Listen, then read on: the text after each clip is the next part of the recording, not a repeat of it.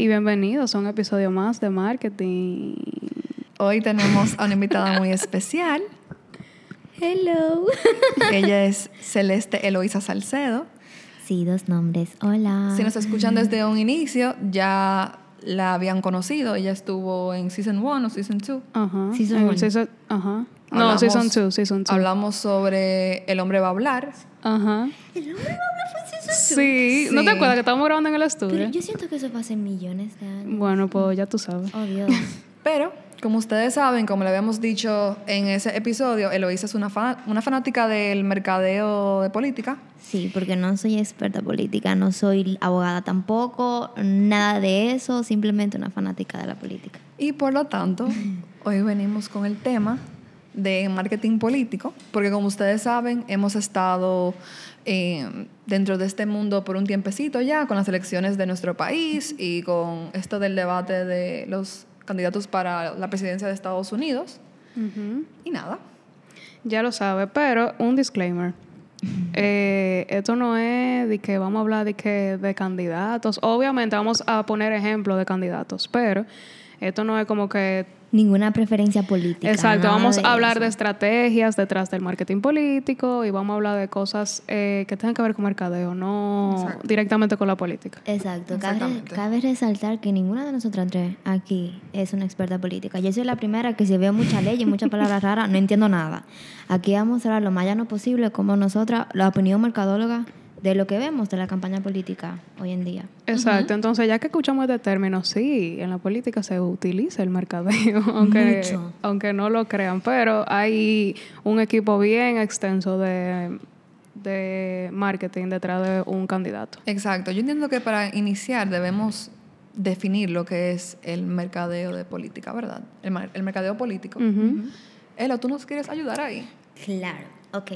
El marketing político o mercadeo político en sí es una disciplina que combina las ciencias políticas con el mercadeo.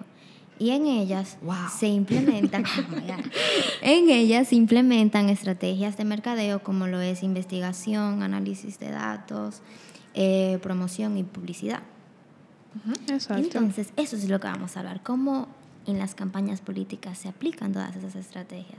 Claro, y en verdad, eh, yo siento que, ok, vamos a hablar mucho más de cuando los candidatos están en pura campaña, pero un gobierno, vamos a decir, eh, aún, o sea, ya, ah, ya ganamos las elecciones, ya estamos trabajando, qué sé yo, que todavía necesita aún más, porque todo eso que tú le prometiste en una campaña al pueblo, qué sé yo, que, o sea, tú tienes que buscar la forma de comunicarlo bien. No, y que sobre todo, o sea, es política, no es de que algo que tú puedes comunicar y mañana tú decides que, ay, no, yo cambié de, de parecer, como hacen muchas marcas que manejan su crisis. Con la política es mucho más serio porque tú, tienes, tú, tú estás hablando de un país, Claro. lo que quieres hacer con él y lo que tú entiendes que va con eso, o sea, que es más complicado. de no, yo creo que la palabra indicada para eso es como un marketing más responsable. Exacto. O sea, con mucho más peso. Y con una gestión a largo plazo. Claro. Y nada, señores. eh, para iniciar el tema, no sé en qué episodio fue, fue, fue en Season 1, Ujú. que Alicia y yo fuimos para un seminario que se llama el FOA, The Future of Advertising, en el cual tuvimos el honor de poder ver la ponencia de la persona que manejaba eh, la campaña política de Obama. Ujú. Alicia, ¿tú te acuerdas del, del nombre de él? Julius Van der Laar. Exacto, Julius Vandelar. Eh, Julius, yo me acuerdo de que, o sea, sinceramente lo que me llevo de esa charla, lo que más me impactó, fue que para esos tiempos, eso fue el año pasado, En el 2019. todavía estaba, estaba, se hablaba más de lo que era la campaña anterior de Trump y la de Hillary, ya que era la que había pasado. Y él básicamente nos dijo, yo quiero, señores, tomen en cuenta que el público había más de 200 personas. Claro. Y él nos dijo, yo quiero que alguien de la audiencia levante la mano y me diga cuál era el Eslogan. el eslogan, gracias Alicia, de Hillary Clinton. Y señores, nadie levantó la mano, nadie, nadie sabía. Y después él dijo, yo quiero que ahora me levante la mano la gente que se sabe el de Trump. Señores, todo el mundo levantó la mano y en conjunto dijimos todito, Make America Great Again. Él ahí explicó, mediante eso es que ustedes se pueden dar cuenta de que aunque aquí hayan personas que no sean, o sea, como que no apoyen a Trump, no sean, no vayan acorde con su forma, eh, todo el mundo sabe cuál era el eslogan de él y todo el mundo siente su presencia o la, o la sentía en ese momento, comparado con su oponente, que era Hillary. Y aparte de eso, él nos estaba hablando sobre algo que es muy interesante, que es que Hillary, o sea, que él entendía que la razón de eso era porque Trump se enfocó siempre en vender el problema, no la solución. Siempre se ha visto que en las campañas políticas te venden una solución. O sea, te venden villas y castillas. Exacto. yo lo que quiero hacer es acabar con el hambre. Yo lo que quiero hacer es eh, mejorar el sistema de salud pública. Yo lo que quiero hacer calle, cosas así. Pero Trump no hizo eso. Trump lo que, en lo que se enfocaba, mejor dicho, era en vender el problema. O sea, yo no quiero... Básicamente, nuestro problema es que tenemos esto, tenemos lo otro. Cosas que él entendía que algún público lo veía como un problema. Como por ejemplo, Trump siempre ha resaltado bastante lo de los inmigrantes. Entonces, él lo que decía era, yo estoy cansado de, de ver que inmigrantes ocupen el espacio de un trabajo que podría tener un estadounidense. ¿Y qué fue lo que él causó con eso? Eh, que lo estábamos hablando antes de comenzar con este episodio, que un público que apoya esa idea porque entiende que son los que de verdad son estadounidenses que es un tema un poquito... Es un tema un poquito delicado, pero en sí, lo que él hizo fue despertar esas mentes que pensaban más o menos como él, no necesariamente igual, pero sí más o menos como él. Se aprovechó de eso, de todo ese público que sí piensa semejante a él y despertó esos sentimientos, él conectó emocionalmente con ese público, conectó con rabia y con miedo, o sea, eso por un lado de emociones, que conectaba a los ciudadanos que querían votar por Trump, a los ciudadanos que apoyaban a él, esa conexión emocional que él creó. Porque ya no era porque creían en sus valores o porque creían en sus promesas, es porque se identificaban con él. Pero entonces, ¿qué pasa? ¿Me, me permite tú dar una introducción de algo, Julia? Dale para allá. ¿Qué pasa? Trump en sí, yo lo reconozco y sé que muchas mentes más lo reconocen así, como un genio del marketing. Pero para Trump llegar al punto en el que él está ahora, que ningún político ha manejado mejor su marketing como él, en mi opinión, ha tenido que evaluar mucho y analizar mucho la historia del marketing a la política. ¿Y cómo es que surge? Eh, inicialmente en las civilizaciones, acá en la Tierra, todo se, todo se formó, o todo se, claro, eh, todo empezaba a formarse las civilizaciones eh, con una monarquía. Había siempre un rey o un emperador. ¿Y cómo se pasaban esos títulos? Era en familia. Esa gente no tenía necesidad de competir o de, de competir contra otro candidato, porque eso era por, por la sangre, sangre azul, la gente sangre azul. Y eso se llevó hace mucho tiempo, o sea, duró muchos años, la monarquía, o sea, el sistema monarco en el poder. Entonces, ¿cómo fue que eso cambió? Cuando em, se creó la República. La República, cuando, eh, que es cuando es un presidente y un sistema gubernamental que lideran un gobierno, un país, etc. Entonces, ¿qué pasó con eso? Usualmente, cuando ya se creó la República, usualmente lo que pasaba era que simplemente salía uno o dos candidatos que tenían las ideas parecidas porque en esos tiempos, recuérdense que no todo el mundo tenía derechos, los negros no tenían derechos, las mujeres tampoco. Entonces, las ideas de qué eran lo que querían los hombres negociantes de esos tiempos, en el 1800, 1900, eran parecidas. Entonces, ¿qué necesidad había de competir? Tú simplemente votabas por el que te convenía más o el que tú conocías más. Entonces, al pasar los años, ya en el 1960, es cuando, eh, en el, ya al pasar los años, en el 1960, es cuando la gente empieza a despertar, empiezan la lucha por la mujer, por el trabajo, empiezan ya a, abolir, eh, a declararle derecho más a los negros en Estados Unidos y en el mundo entero. Y la gente empieza ya desde 1850, ya la gente empieza también a independizarse. Entonces es un proceso en el que la gente cuando despertó y dijo, yo también tengo derechos, surgieron nuevas necesidades. Entonces tuvieron que surgir nuevos candidatos que pudieran satisfacer esas necesidades. Entonces, ¿qué pasa? De 1960, que es más cuando se reconoce eh, o cuando se documenta más el mercadeo en la política, es que empiezan a surgir partidos diferentes, ideas diferentes, gente diferente. Pero entonces acá es donde empieza a entrar el marketing, marketing de competencia Claro. en, el, en la política. O sea, como yo compito contigo, lo mismo que Samsung y iPhone, que tiene iPhone, que yo puedo votar por iPhone, eh, Apple, o que tiene Samsung, que yo tengo que comprarme un, un celular Samsung. O sea, cada uno satisface una necesidad diferente. Claro. Lo mismo con los políticos. Que ahora que tú mencionas eso, en la charla que mencionaba Julia que nosotras vimos en el foro. De Julius Vandelar. Ajá, ahí él debe darle lo mejor. Eh, él decía como que lo primero que un, un candidato debe de, de reconocer es su audiencia. Exacto. Claro. Y qué necesita, cómo se comporta, qué, vamos Cómo a decir, comunicarse con cómo comunicarse, porque no es verdad como que eh, sin tú conocer a tu audiencia, tú vas a decir, esto es lo que yo voy a hacer, fue allá. O Exacto, sea, no. tú tienes que conocerlo y saber cómo hablarle. Exacto. Entonces, ¿qué pasa? Para tú poder identificar tu audiencia, tú tienes que a la vez identificar qué necesidad es que tú le vas a suplir a esa audiencia. Claro. Porque a- eso es lo que mata, eso es lo que vende del, del marketing político. O sea, yo quiero que mis, o sea, que mis votantes sean la gente rica de República Dominicana. Y que tú le vas ¿Y a... qué, ¿Y qué necesidad tienen esa gente? ¿Qué yo le puedo vender a esa gente? O sea, todo eso es un análisis de mercadeo normal, regular. Analizar necesidad, reconocer la necesidad, reconocer cómo la puedo suplir. ¿Quiénes son los que tienen esa necesidad? Que al final se resume en que el candidato es una marca más, es un producto más. O sea, es llenarle los ojos a la gente, como quien dice. Exactamente. Entonces, ¿qué ha pasado en los últimos años?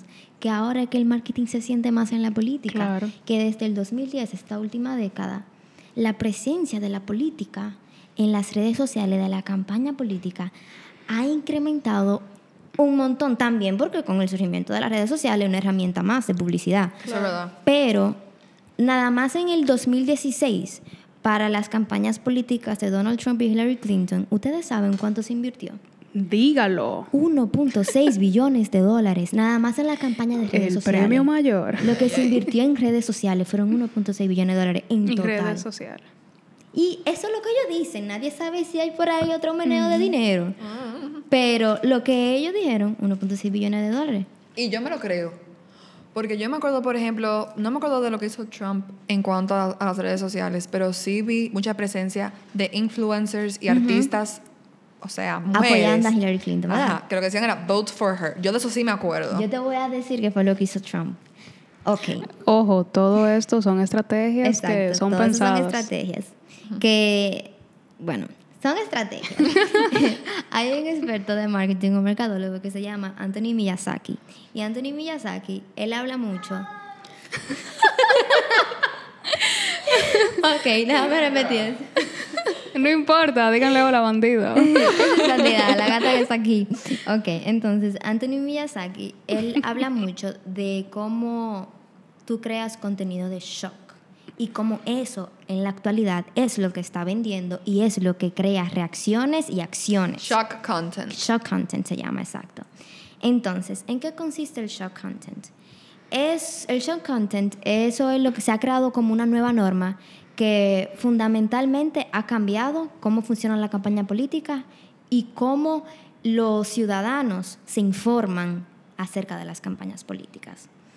Entonces, ¿te acuerdas que tú dijiste que tú no sabías qué fue lo que hizo Trump? Ujú. Bueno, hay algo en el shock content que es que tú puedes crear eh, eh, leads. O sea, tú entras, tú buscas una noticia, aparece una noticia.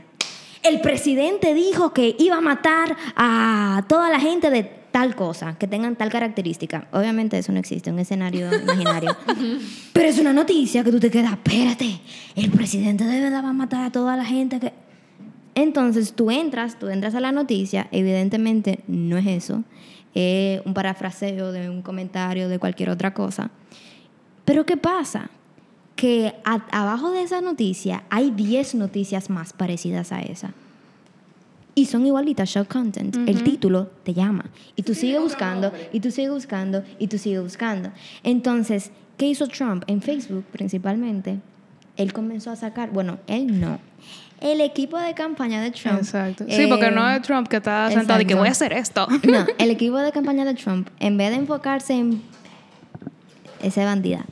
el Bandido. Equipo, bandido. El equipo de campaña de Trump, en vez de enfocarse en déjame yo promocionar las soluciones que yo quiero traer y las promesas que yo le quiero hacer al pueblo, él se enfocó en criticar todos los errores que según él había cometido Hillary Clinton, que era su, su Su competencia, oponente. su oponente, ¿verdad?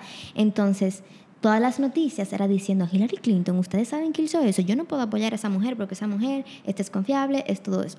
Entonces, eh, todas esas noticias, todas, él creó una, como en Facebook, un- unos leads, que era que cada vez que tuve yo una noticia mala de Hillary Clinton, te salían 10 más.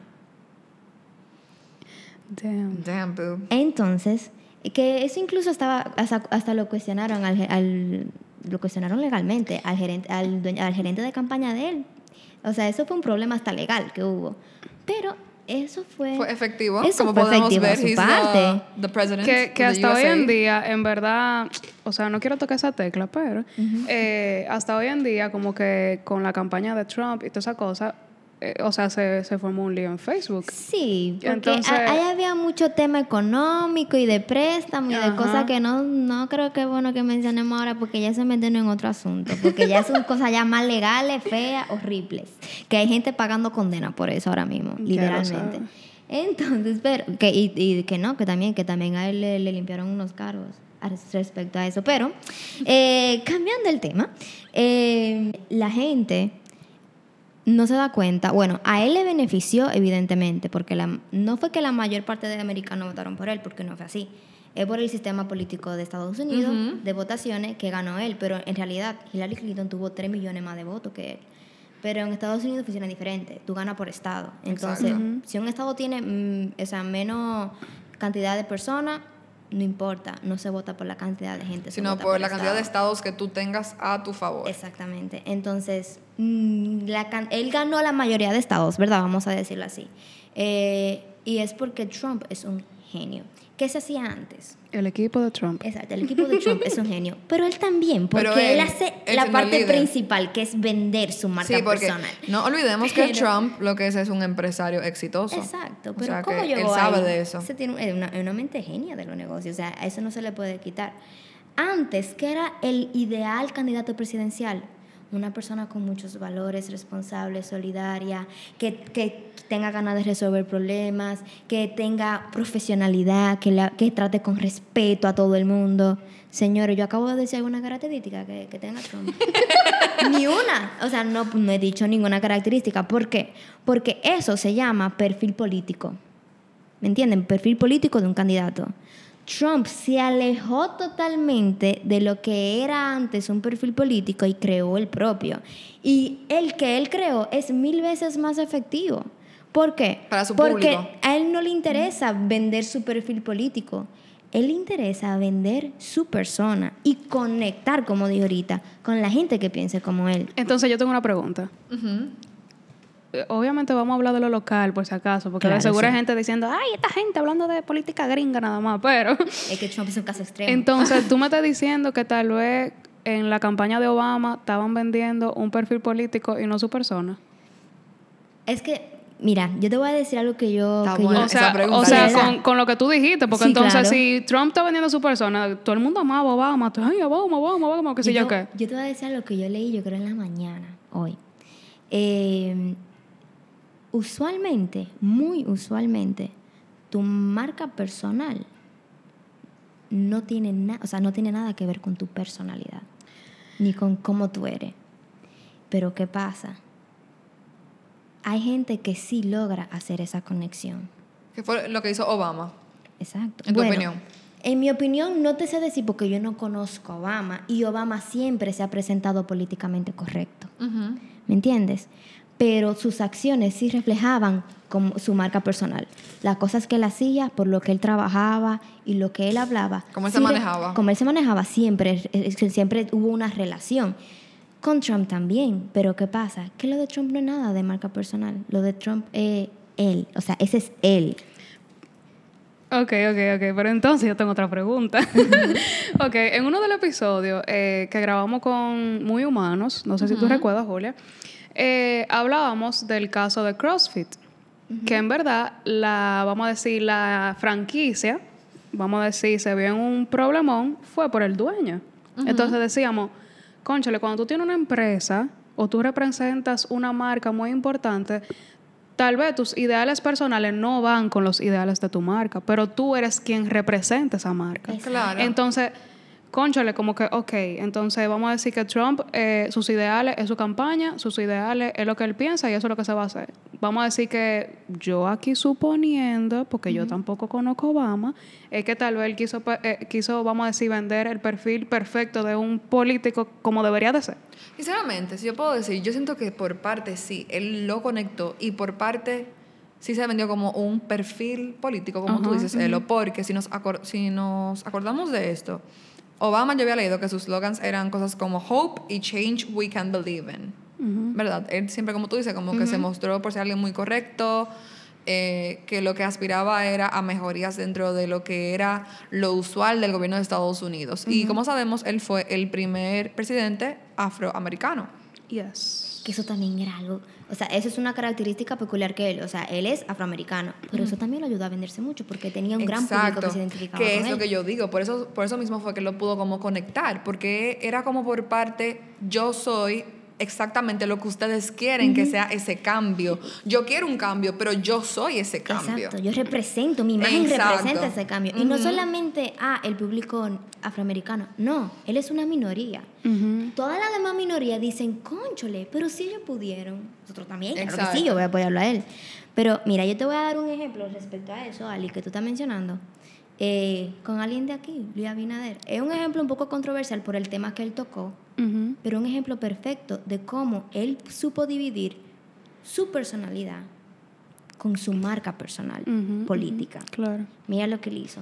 Antes de, de las votaciones, a él hizo- cuando estaba sonando mucho el tema del aborto por las tres causales, eh, y que algunos, la mayoría de los políticos salieron en contra, porque Claro. esa es la norma, porque vivimos en un país cristiano, etcétera, etcétera, cosa que, bueno, sigamos.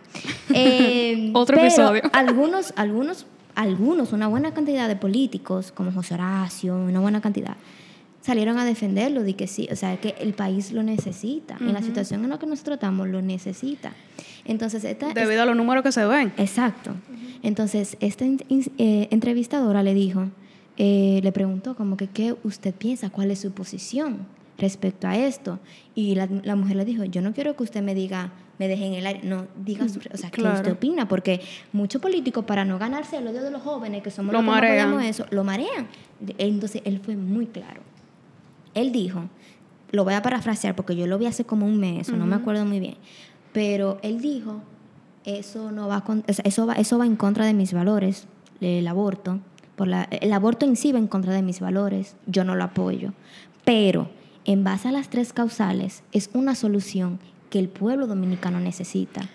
Wow. ¿Me Tú ves. entiendes? Claro. ¿Me entiendes? Claro, Entonces, entonces, no se sabe en qué va a parar eso, porque eso fue una opinión que él dio. Y eso, mira, Claro. Y eso no me- depende tampoco de Claro, él. me claro. identifiqué con eso, déjame decirte, o sea, por parte. Y entiendo que mucha gente se, se habrá sentido como yo. O sea, que tú- lo que tú dices es cierto, de que él supo tanto poner su posición como persona, como lo que él entiende que es mejor para el país. Por eso que yo digo que a veces tu, tu, vamos a decir, tu persona tiene unos ideales que tal vez tu empresa o tu marca, mm, o sea, no tienen que estar conectados, ¿tú me entiendes? Y lamentablemente tú tienes que serle fiel a lo de tu empresa, porque es lo que depende de ti. Exactamente. O sea, tus empleados, tus 100 empleados, tus 50 empleados, dependen de ti y los clientes tuyos también. Y en este caso, todo un país. En este caso es exactamente, es toda una nación. Y no solamente una nación que quiere algo, es víctimas, es gente que está velando, tú sabes, gente muerta. Porque es, es una necesidad, o sea, bueno, estoy aquí diciendo mi opinión, pero, o sea, evidentemente es algo que se necesita. Por más que tú pienses lo contrario, él supo poner a un lado su opinión personal y encargarse como su marca personal, como si yo fuera presidente, mi vista como presidente, el pueblo dominicano necesita esto. Que es algo que Trump en su parte no ha podido lograr. Mm, exacto. Porque todas sus decisiones se basan en, En su lo persona. personal. Ajá. ¿Me entiendes? En Wow. su persona. En verdad, eso es un caso de estudio muy. Y miren, que yo estaba leyendo sobre eso. Eh, para los que no saben, Trump es un presidente que ha sido muy vocal por eh, la red social de Twitter. Sus tweets se, se vuelven virales porque él no tiene filtro, como lo conocemos, como lo que hemos visto que él es. Y yo estaba leyendo algo muy interesante que yo no sabía que era así, que es que es una estrategia, señores. Él tiene su Twitter personal, que es Real Donald Trump, por el cual él es crudo. Él habla lo que él entiende, lo que él opina, todo eso a su manera. Pero él también maneja el Twitter de la presidencia de Estados Unidos. Él mismo. Él mismo, por lo que leí acá. Y este Twitter es POTUS, o sea, P-O-T-U-S.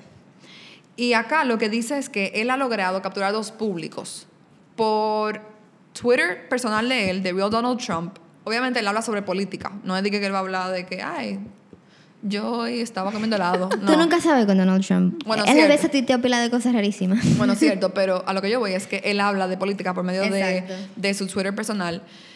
Y él, mediante él mismo, ha logrado lo, lo que tú dices de shock content. O sea, él, él, él- él te impacta. O sea, eh, Que viene con lo que yo te dije. Que él dijo, "Mm, este es el perfil de un político correcto, yo voy a hacer todo, Todo lo lo contrario, contrario. para llamar la atención. Exacto. Sin embargo, POTUS, que es el otro Twitter, el de la presidencia, de que por ahí es súper correcto. Y el público al cual él va dirigido por ese medio es aquellos que no, tal vez no, no le agrada esa forma tan brusca de hablar de él. O sea que yo encuentro que es una buena estrategia, tú sabes, porque tú estás capturando dos públicos que te siguen o que le interesa como que saber tus informaciones, pero a uno le entretiene o le gusta cómo tú hablas como tú y al otro le gusta cómo se mantiene ese perfil que era el que siempre había de yo ser correcto y respetuoso y etcétera. Pero sabes, ahí tú dices una característica que yo he visto tanto en Gonzalo Castillo en su campaña, en Luis Abinader también, y lo he visto en Trump. Estos candidatos son locales de República Dominicana. Exacto.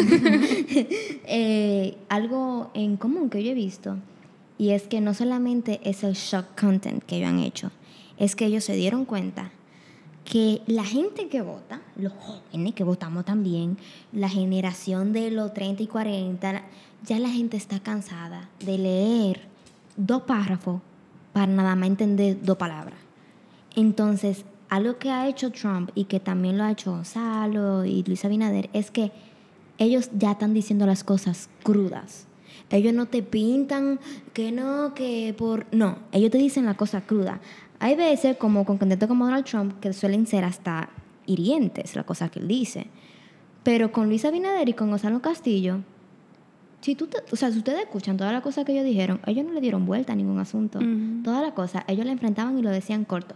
Que Donald Trump es inteligente y utilizaba su Twitter. ¿Y quiénes son los que están en Twitter? Toda la gente que los jóvenes. ¿Y quiénes son los que hacen que suenen las noticias? Son los jóvenes, que lo hablan, que lo dicen y se lo dicen a los adultos y yo no sé qué cosa. Que, by the way, eh, Luis Abinader está activo en Twitter también. Exactamente. y la Entonces- esposa también. Así, exacto. La primera dama. Exacto. Exacto. la Entonces, primera dama. entonces vuelvo y te digo, las redes sociales han revolucionado completamente eh, las campañas políticas y cómo se manejan los políticos y más que nada las redes sociales han fundamentalmente cambiado cómo los ciudadanos recibimos esa información política. Que de eso yo quería hablar. Justamente ayer yo estaba viendo, eh, como que para serle sincera, yo esas cosas de, por ejemplo, la cuenta de la presidencia, la cuenta del presidente, todas esas cosas, yo no le daba follow por el bombardeo constante, vamos a decir, de información. Si a mí me interesa una información, yo voy directamente y veo qué es lo que. es. Pero justamente ayer yo dije como que, conchale, déjame yo darle follow porque es algo como que hay que ma- mantenerse informado siempre. Y yo me puse a ver como que la diferencia entre cómo uno, vamos a decir, en el gobierno anterior se daba cuenta de lo que hacían y cosas así, a cómo lo están pintando ahora. O sea, como que ahora tú tienes un una constante información de qué está haciendo el gobierno, de qué está Sí. haciendo el presidente, de qué está haciendo la primera dama, la vicepresidenta, la que sé yo qué. Y eso yo siento que es un voto a favor para ellos porque la población está viendo con más detalles Exactamente. todo lo que está pasando. Tomemos Y no, y cuenta. no es por una rueda de prensa nada Y miren, tomemos en cuenta que no creo que tú suene mal, pero es una, es una realidad. Te están mostrando lo que ellos quieren que tú veas. Exacto. Tomen eso en cuenta. O sea, ellos te están mostrando todo el tiempo lo que ellos quieren que tú veas. ¿Y qué diferencia hay actualmente con el, el- el presidente y el gobierno de la actualidad con el pasado? Que para tú saber en lo que estaba el gobierno pasado de aquí, de República Dominicana, tú tenías que abrir un periódico, entrarte a la cuenta del Litín Diario, entrarte a la cuenta de yo no sé qué otro periódico. Ahora no, ahora reboteado, te sube todo. Claro. ¿Tú me Claro. entiendes? O sea, es diferente. ¿Por qué? Porque ahora también, yo quiero que ustedes me hablen de algo, ahora ustedes me den su opinión. Y ahora que ellos cambiaron el logo de la presidencia, el logo de todas las instituciones gubernamentales. O sea, va todo. O sea, ¿qué, ¿cuál era el eslogan? Así como America, America, Great Again de Trump. ¿Cuál es el de Luis Abinader? El cambio. El cambio. Entonces, El cambio literalmente, literalmente han cambiado todo. Y Que, lo del thumbs up. que yo siento que en verdad eso fue un, o sea, desde que ellos, yo no sé si ustedes vieron un análisis que hizo Mr. Pichón sobre ese cambio de imagen. Sí. Y él decía como, eh, si ustedes no siguen a Mr. Pichón, sigan lo que de verdad eh, su contenido es súper bueno. Entonces, él decía como que es increíble cómo, des- o sea, inmediatamente ellos entraron al poder, cómo ese cambio hasta en eso se notó. Sí. Entonces, ahí tú te puedes dar cuenta de que tal vez este gobierno viene más organizado, de que tal vez este gobierno viene con más atención como a esas cosas que tal vez la gente dice como que, ah, no, eso no es tan importante, pero en verdad, eso... Demuestra eh, los detalles. exactamente. Entonces, ¿qué me pareció a mí ese cambio? Excelente. De que hay cosas que hay que tal vez tomar en cuenta, que sé yo qué, ok, tuvimos esta conversación por el grupo de, de mercadeo, pero, eh, ¿qué te digo? Eh, yo siento que fue como un, como respirar un aire fresco. Exacto. Y eso es lo que ellos querían hacer. Que tú vieras y tú notaras, ah, pues verdad que hay un cambio. Exacto, que de eso era de lo que yo quería hablar. A mí lo que más me gustó del cambio del logo fue la psicología detrás de él. Como sabemos, esto es un cambio de partido dentro del gobierno. Y para mí parte de que se cambiara el logo era como que queremos hacer un cambio 360 Ujú. completamente. Y cuando tú, aunque es una tontería y es algo súper sencillo, señores, cuando tú ves algo nuevo, una imagen que te están proyectando, eso es lo que se te, como que lo que te proyecta, es como que de verdad estoy viendo ese cambio 100%. Exacto, que algo que decía Mr. Pichón dentro de, como de su análisis, él decía como que, what the fuck, diseño gráfico, como que, ¿por qué? Eh, o sea, ¿por qué eso es tan importante ahora? Y él menciona como que mantenemos una asociación entre las cosas entre las cosas a través de lo que nosotros vemos. Entonces, hacer un cambio de identidad en este momento ayuda a separar aún más nuestra asociación con el gobierno saliente. Exacto. Entonces, que eso es lo que estamos diciendo, como que, conchale, es verdad que viene algo, tú sabes. Entonces, eh, Y sabemos que esto era algo que habían pensado desde hace mucho tiempo, porque desde que entraron para el poder, eso fue de que, claro, de una Un vez. cambio. Claro, y algo que me, que me gustó mucho, que Julia también lo mencionó, eh, o sea, cuando estábamos teniendo esta conversación, era que ellos cambiaron la palabra presidencia por gobierno. ¿Tú te acuerdas? Sí. Exacto. Como que eso... Da un sentido más de unidad. de- Exacto, ¿tú me como que habla más en plural. No son solamente Exacto. ellos y nosotros. Exacto. ok, aquí estamos el país junto completo, queremos lo mismo, estamos trabajando por lo mismo. Eh, algo que, ya que estamos hablando de, de eso del cambio de, de identidad gráfica, porque ustedes saben que eso es lo que me gusta, Eh, no solamente la identidad gráfica de, vamos a decir, del gobierno en sí o, o la imagen, qué sé yo, ¿cómo, cómo puedo decirlo esto? Gubernamental, gubernamental del país, qué sé yo, sino de todos los ministerios, o sea, todo cambió, señores. Todo cambió. Todo cambió Y linealmente. todo sigue cambiando. Exacto, entonces, ¿qué a ustedes le, le pareció ese cambio de los ministerios? O sea, a nivel gráfico, vamos a decir. Esa parte para mí sí fue un lito, un Esa- poco pequeño. Es que mira, tú sabes algo. Eh, mecánicamente, en la impresión de documentos, en la identificación de todo eso, de to- ahí yo sé que ahí va a haber un lío. Pero yo creo que nosotros somos de los pocos países que hasta para los ministerios gubernamentales tienen que tener un logo diferente. Lit. ¿Me entiendes? Entonces, yo creo que desde el inicio, desde que crearon eso, no había necesidad de tener un logo diferente para cada Claro. uno. No todo lo mismo, o sea, no trabaja para lo mismo, no es gobierno dominicano, no todo es gobierno dominicano. Sí, tú trabajas en una sección del gobierno dominicano, tú trabajas para suplir una necesidad del gobierno dominicano, pero tú sigues siendo el gobierno dominicano.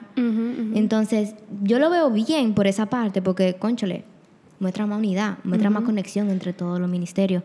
Pero esa parte, ese lío interno que causa, me imagino que... Pero eso, ellos se recuperan, yo creo. Claro, claro, claro. Entonces, seguimos con... Vamos a ver, ¿qué más? Eh, Bueno, podemos hablar de, de Gonzalo, señores. Y la- o de la diferencia entre Danilo y de Gonzalo la- y, de, y de Abinader. No, yo sí te voy a decir algo. Antes de entrar en materia con Gonzalo, Gonzalo hay que sacarle su plata aparte. Porque algo que mencionó Manuel Alicia ahorita. Señores, Gonzalo de octubre a Apareció de la nada. apareció de la nada y sonaba y hizo una buena competencia porque no fue de que por tanto que ganó Luis Abinader. ¿Me entiendes? Claro. Entonces, pero ahí va lo que yo te dije ahorita. Las redes sociales han revolucionado, señores. Gonzalo me salía hasta en los videos de YouTube. ay, sí. O sea, él, ella- él gastó, yo me acuerdo, como... Pilas de... O sea, fue casi medio millón, ¿cómo es? Eh, medio billón de pesos, nada más en eso. Claro. Dice, pero yo, estoy clara que gastó más. Yo estoy clarísima que gastó más. Pero señores, o sea, él sonaba en todos los lados. Y, y, y, y cabe destacar que, por ejemplo, algo que tal vez Julio y yo siempre decimos como que las crisis a veces hay que verla como oportunidades. Que yo siento que esto del coronavirus fue tal vez una oportunidad para algunos candidatos. También. Y, y tú sabes qué otra cosa. A Gonzalo lo más que le afectó no fue lo que se criticaba de él, ah, no, que él no parece muy bien preparado. No fue eso. Es que ya, y volvemos con términos de marketing, la imagen pública que tenía el partido que él representaba no era la mejor. Ella no era la mejor. Entonces, sí, esa gente sigue teniendo su público, como todo el mundo tiene su público Exacto. pero no era la mejor. La gente, el, el Luis Abinader, él identificó la necesidad principal que había, que era que la gente quería ya un cambio, ya la gente estaba cansada del mismo partido. Él no escuchó o tal vez no tuvo la misma oportunidad que Luis Abinader de representar otro partido. Y eso fue lo que más lo dañó. Pero Gonzalo, representando otro partido y invirtiendo en la misma publicidad, puede que hubiera tenido más oportunidad de, de ganar, me atrevo a decirlo. Porque yo fui de la primera que cuando yo vi que, o sea, yo dije, es que yo no voy a votar por ti, lo siento, pero es que yo no quiero a nadie de ese partido gobernando mi país otra vez. Al menos ahora no. Y como yo, yo sé que pensaron muchísima, gente, más. Que muchísima gente más que hubieran podido votar por él si representaba otro partido. Y si me convencía, en verdad, yo leí las, Las propuestas de las él. propuestas de él y no eran malas. Eran, se fijaban mucho en la economía creciente del país. Y- Y no era que Luis Abinader no tiene eso, pero se enfocaba mucho más en eso. O sea, son cosas buenas. Al final me terminó convenciendo el cambio que yo quería.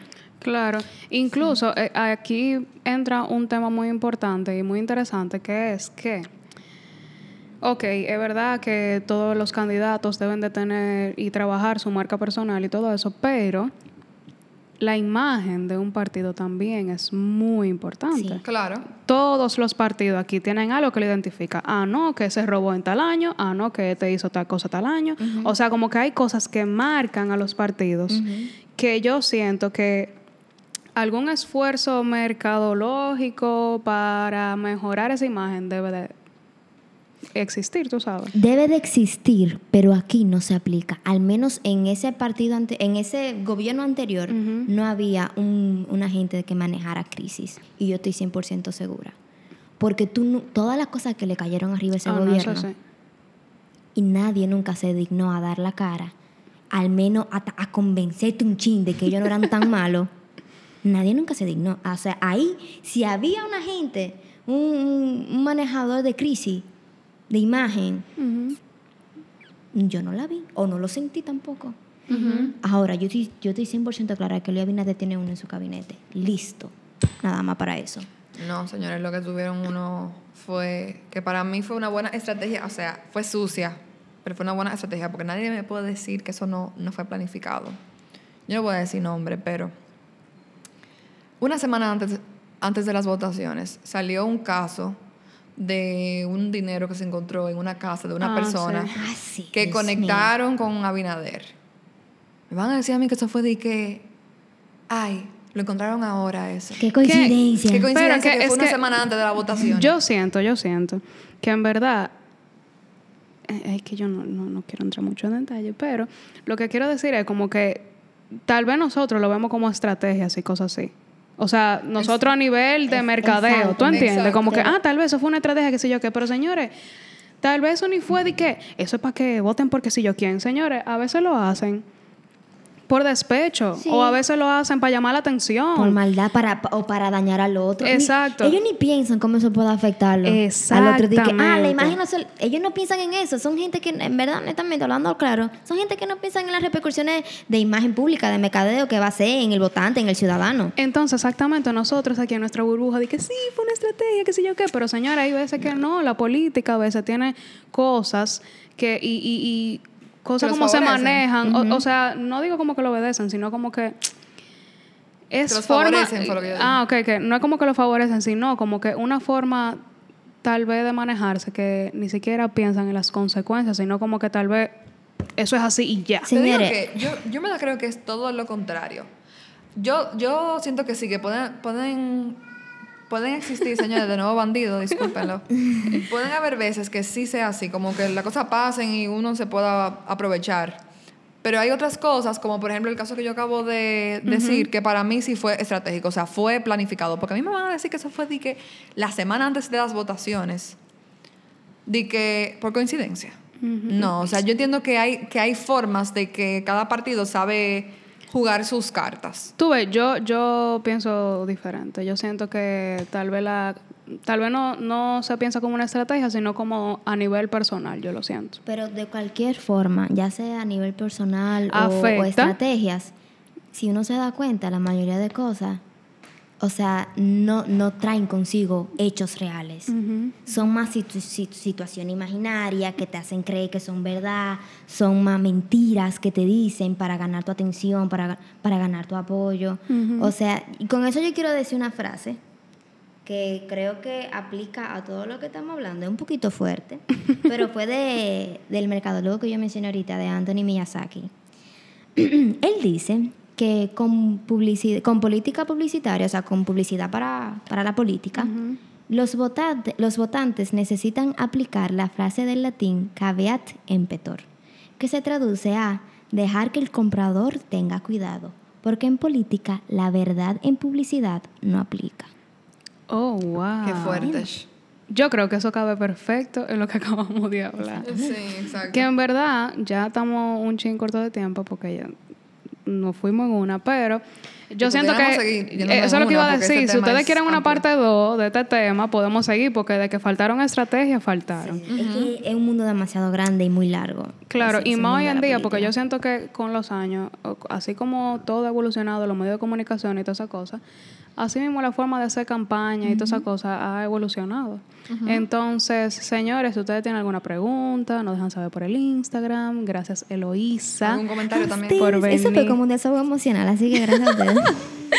Ay, Dios, señores, síganos en nuestras redes sociales, arroba market, rayita abajo, rayita abajo, y, y nada, Julia. Estén atentos a las redes sociales que estaremos publicando contenido que tiene que ver con el episodio de hoy para que ustedes por allá dejen sus comentarios, sus opiniones, sus preguntas, lo que ustedes quieran. Exacto, Y y, nada. nada, señores, nos vemos el jueves. Nos vemos, adiós. Chao. Bye.